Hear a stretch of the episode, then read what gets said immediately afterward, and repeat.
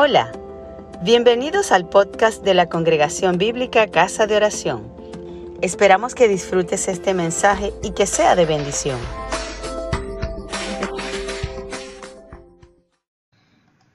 Bien, he titulado esta reflexión de hoy, Un mayordomo busca el reino de Dios. Estamos en una serie de tres sermones sobre el tema de mayordomía bíblica como el primer mensaje, la semana pasada vimos que Dios es el dueño y yo un mayordomo. Y en ese mensaje vimos tres verdades. La primera, Dios, Dios es el dueño universal y absoluto, pues Él es el creador.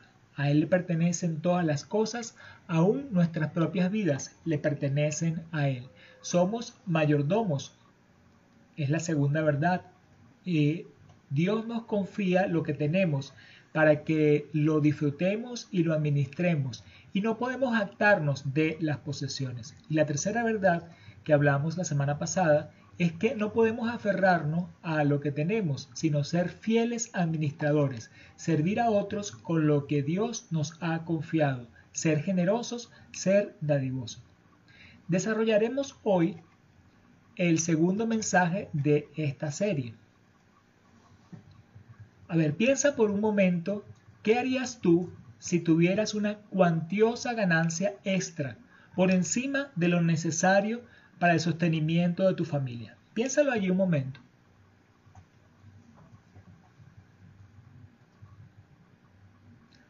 Algunas personas simplemente gastarían esta ganancia en deleites temporales en artículos suntuosos, de lo cual al final no les quedaría nada. Otras personas guardarían como un tesoro o una previsión para el futuro, sin considerar que mientras está guardado ese dinero, no se tiene un beneficio del mismo y que al final se va consumiendo por la devaluación. Otras personas pudieran comprar algo que les sirva para trabajar, y producir con ese trabajo una ganancia mayor. Naturalmente, se puede identificar en estos tres ejemplos lo que es el desperdicio y lo que es una inversión en un sentido materialista. Mas la respuesta a qué hacer con esta ganancia extra pudiera ser algo completamente diferente si estamos pensando en la inversión en el sentido del reino de Dios. Recordemos que estamos hablando de un mayordomo busca el reino de Dios. Como mayordomos de Dios, no puedo desperdiciar sus bienes, sino invertirlos, pero invertirlos en su reino. Ahora nos preguntamos, ¿cómo invertir en el reino de Dios? Seguramente tenemos una idea de qué es esto. Veremos en la palabra que es despreciar, desperdiciar, perdón, los bienes, que son las inversiones en un sentido materialista y las inversiones en el sentido del reino de Dios, que es realmente nuestro interés. Vamos a usar varias citas de las escrituras, por lo que recomiendo que tomen nota a la medida que voy desarrollando el mensaje y luego con calma verifiquen en casa todo lo dicho con la Biblia en mano. Entonces vamos a ver un primer punto. Como mayordomos no debemos desperdiciar los bienes. Lamentablemente es posible que algunas personas se hallen desperdiciando lo que tienen, sea porque lo disipan o porque son negligentes. Hay que ser juicioso con los bienes para que no se pierdan. En Proverbios 13:23 dice, en el barbecho de los pobres hay mucho pan, mas se pierde por falta de juicio. Algunas personas quieren obtener cosas y aún se las piden a Dios en oración, pero las quieren para malgastar en sus propios deleites. Y nos dice Santiago capítulo 4 versículo 3, pedís y no recibís, porque pedís mal para gastar en vuestros deleites. Entonces vemos que por falta de juicio se pierden las cosas en el barbecho del pobre, pero también vemos que hay quienes piden y entonces no reciben lo que están pidiendo porque están pidiendo para sus deleites. Y estamos hablando entonces de desperdiciar bienes. Esas son formas de desperdiciar los bienes. Es importante que nosotros pensemos qué vamos a hacer con el dinero, qué vamos a hacer con los bienes que se nos confían, en qué lo vamos a gastar, en qué vamos a invertir nuestras fuerzas laborales. Tenemos que prestar atención a la dirección de Dios sobre eso. En Isaías 55, versículo 2 dice, ¿por qué gastáis el dinero en lo que no es pan y vuestro trabajo en lo que no sacia? Oídme atentamente y comed del bien, y se deleitará vuestra alma con grosura. Entonces el Dios, a través del profeta, nos está llamando a la reflexión. ¿Por qué gastas el dinero en lo que no es pan? ¿Por qué gastas tu fuerza, tu trabajo en lo que no sacia? Antes bien, deberías más bien prestar atención a Dios para comer el bien, para deleitarte en las cosas que Dios quiere para ti. La gente gasta dinero en cosas innecesarias, simplemente porque están de moda.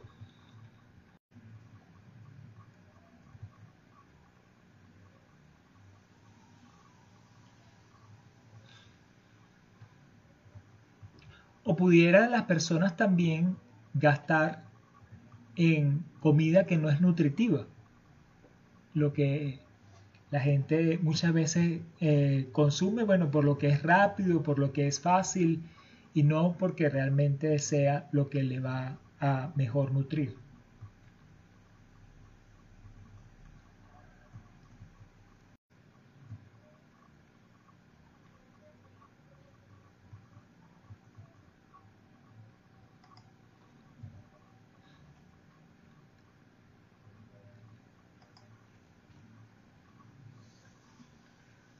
Entonces vemos que la gente puede desperdiciar sus bienes. La pérdida de bienes por disipación la vemos ilustrada en la parábola del hijo pródigo. En Lucas 15, del 11 al 13, Jesús relata parte de esta historia. Dice, un hombre tenía dos hijos. El menor de ellos dijo a su padre, Padre, dame la parte de los bienes que me corresponde y les repartió los bienes. No muchos días después, juntándolo todo, el hijo menor se fue lejos a una provincia apartada y allí desperdició sus bienes viviendo perdidamente. Ahí vemos una vida disipada, bienes eh, perdidos, desperdiciados. Esto es un, un caso realmente hiperbólico, ¿verdad? Que nos muestra la palabra. Ahora, Sabemos lo que termina la historia del hijo pródigo, pero queremos hacer aquí énfasis en el hecho que este hijo dispersó, disipó los bienes que le había entregado su padre como herencia. Ahora, ¿cuál sería la reacción de un amo si consigue que su mayordomo sea un disipador? Jesús dice en la parábola del mayordomo infiel, Lucas capítulo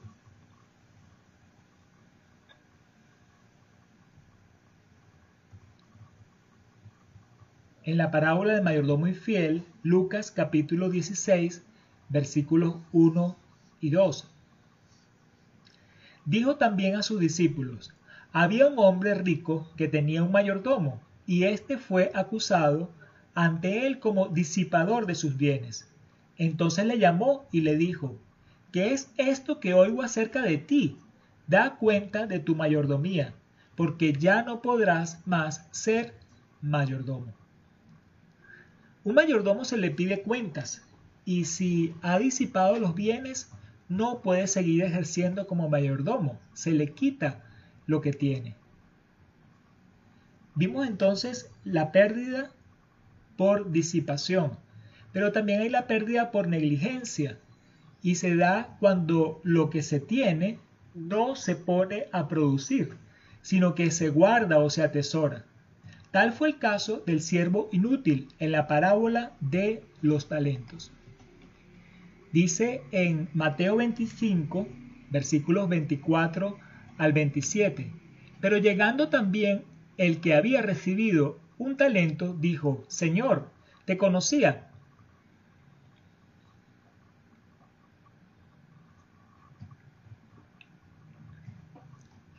Señor, te conocía que eres hombre duro, que ciegas donde no sembraste y recoges donde no esparciste, por lo cual tuve miedo, y fui y escondí tu talento en la tierra. Aquí tienes lo que es tuyo. Respondiendo su señor, le dijo, Siervo malo, negligente, sabías que ciego donde no sembré y que recojo donde no esparcí. Por tanto debías haber dado mi dinero a los banqueros, y al venir yo hubiera recibido lo que es mío con sus intereses. Los cristianos como mayordomos que somos de los bienes de Dios que Él nos ha confiado, no podemos desperdiciarlos, bien sea por disipación ni tampoco por negligencia. Tenemos que buscar la dirección de Dios para saber cómo invertir en los negocios de nuestro Padre Celestial, cómo poner a producir eso para el reino de Dios. Veamos el segundo punto, que es como mayordomos no debemos ser materialistas, no, debemos eh, tener esa actitud hacia lo material. Jesús advirtió que no debía ponerse la esperanza en los bienes materiales, por lo que era necesario apartarse de la avaricia. En Lucas capítulo 12, verso 15. Y les dijo, mirad, guardaos de toda avaricia, porque la vida del hombre no consiste en la abundancia de los bienes que posea. Lucas 15. Pero el hombre natural, cuando piensa en inversión, considera es multiplicar los bienes materiales con el único fin de tener más. Si tiene un excedente, y considera invertirlo, esto es para producir más, aunque no lo necesite, aunque pudiera requerir sacrificar de otras cosas. Vemos la, la parábola del hombre rico, que Jesús nos habla de estas cosas. En Lucas capítulo 12, versículos 16 al 21 dice, también le refirió una parábola diciendo, la heredad de un hombre rico había producido mucho y él pensaba dentro de sí diciendo, ¿qué haré? Porque no tengo dónde guardar mis frutos.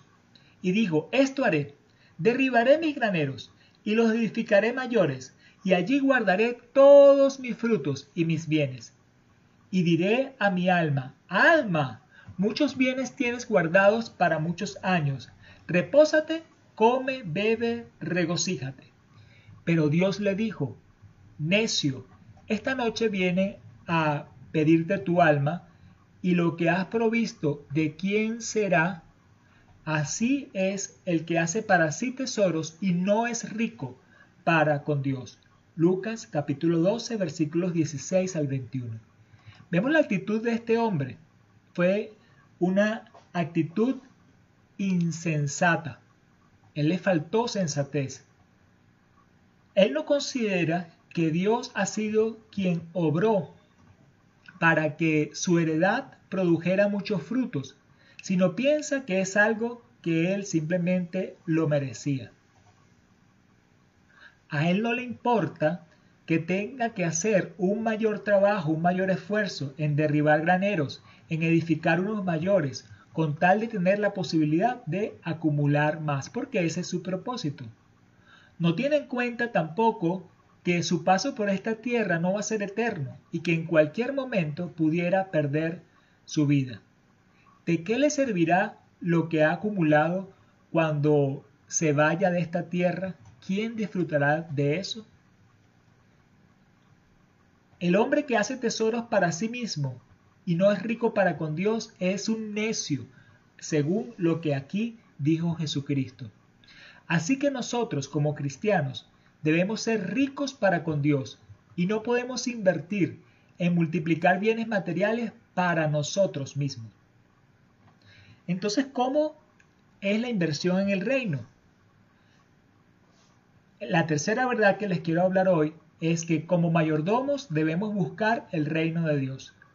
La mayordomía bíblica consiste en administrar las cosas que el Señor nos ha encargado con una actitud de siervo fiel. Dice Pablo en Colosenses 3, 23 y 24.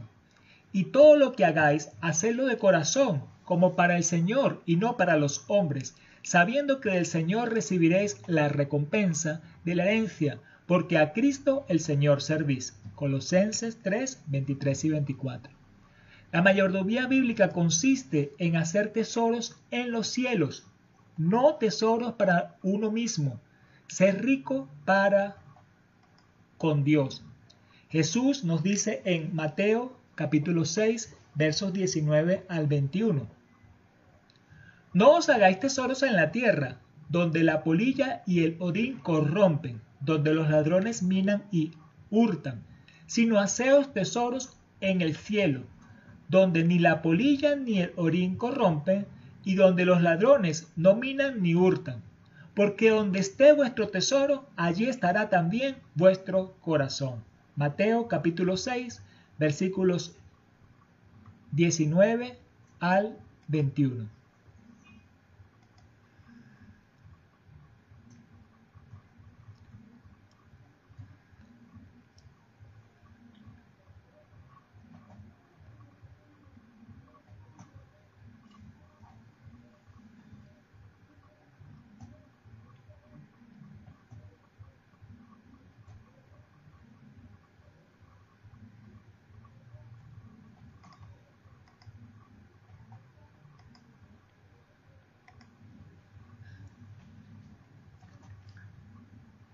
Cuando tú paras así, queda ese hueco aquí.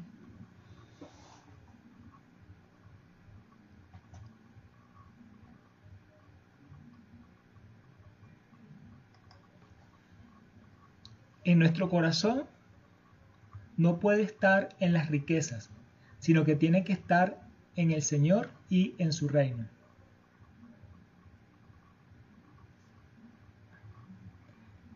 Recordemos el joven rico que le preguntó a Jesús sobre qué cosas tenía que hacer para tener la salvación. Jesús le dijo en Mateo 19, 21, Si quieres ser perfecto, anda, vende lo que tienes y dalo a los pobres, y tendrás tesoro en el cielo, y ven y sígueme. Mateo 19, 21. Aquí nos muestra que el tener tesoro en los cielos es más que estar, más que estar asociado a las posesiones, lo está con el compadecerse del necesitado. Fíjense que así sea un vaso de agua, se le da a un hijo de Dios, será recompensado por el Señor, según Marcos 9:41. Dice, y cualquiera que os diere un vaso de agua en mi nombre, porque sois de Cristo, de cierto os digo, no perderá su recompensa. Marcos 9:41. Así también, como hijos de Dios,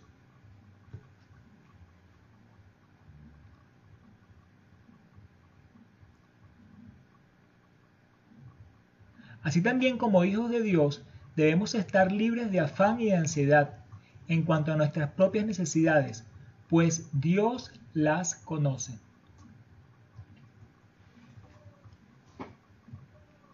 Por tanto os digo, no os afanéis por vuestras vidas, qué habéis de comer o qué habéis de beber, ni por vuestro cuerpo, qué habéis de vestir.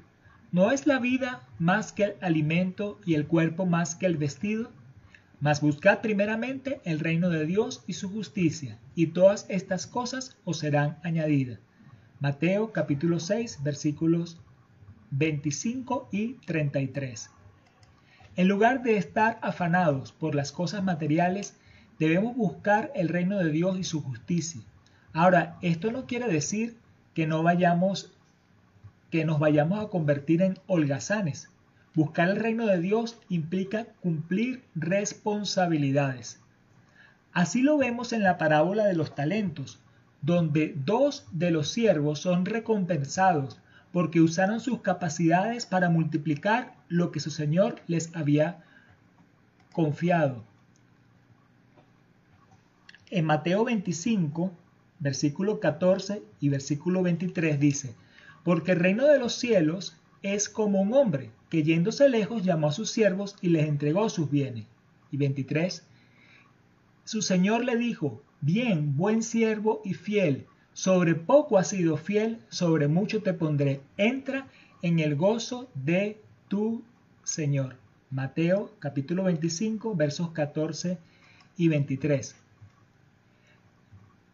La palabra explícitamente nos ordena a trabajar para suplir las necesidades de nuestra familia, para comer el pan dignamente. En segunda carta a los tesalonicenses, capítulo 3, versículo 12, dice, a los tales mandamos y exhortamos por nuestro Señor Jesucristo, que trabajando sosegadamente coman su propio pan. Segunda Tesalonicenses capítulo 3 versículo 12. Al punto es importante esto de trabajar para comer su propio pan, que dice que el negarse a proveer para su familia es negar la fe y es peor que un incrédulo, según la primera carta a Timoteo, capítulo 5, versículo 8. Porque si alguno no provee para los suyos y mayormente para los de su casa, ha negado la fe y es peor que un incrédulo. El trabajar es entonces parte de buscar el reino de Dios, porque el que no provee para su casa ha negado la fe. Si ha negado la fe no está buscando el reino de Dios. Dice que es peor que un incrédulo. Entonces se requiere de trabajar. Es mandato de Dios el trabajar. Es parte de buscar el reino de Dios. Pero en el reino de Dios el trabajar no es solo para cubrir las propias necesidades, las necesidades de la familia, sino también para ayudar a los otros, ayudar al necesitado. En Hechos, capítulo 20, versículo 35, Pablo dice, en todo os he enseñado que, trabajando así, se debe ayudar a los necesitados y recordar las palabras del Señor Jesús, que dijo, más bienaventurado es dar que recibir. Hechos capítulo 20, versículo 35. Trabajar y ayudar a los necesitados. Es más bienaventurado dar que recibir. Con nuestro trabajo debemos contribuir también mediante las ofrendas para el sostenimiento de la obra del Señor. Pablo le dice a los corintios en la primera Corintios capítulo 16 versículo 2, cada primer día de la semana, cada uno de vosotros ponga aparte algo según haya prosperado, guardándolo para que cuando yo llegue no se recojan entonces ofrendas. Primera Corintios 16, 2. Las inversiones del cristiano se centran en buscar primeramente el reino de Dios.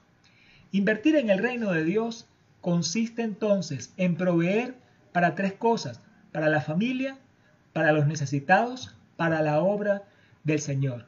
Las inversiones en el reino de Dios no son necesariamente aquellas que generan una mayor ganancia material, sino las que dan la gloria a Dios.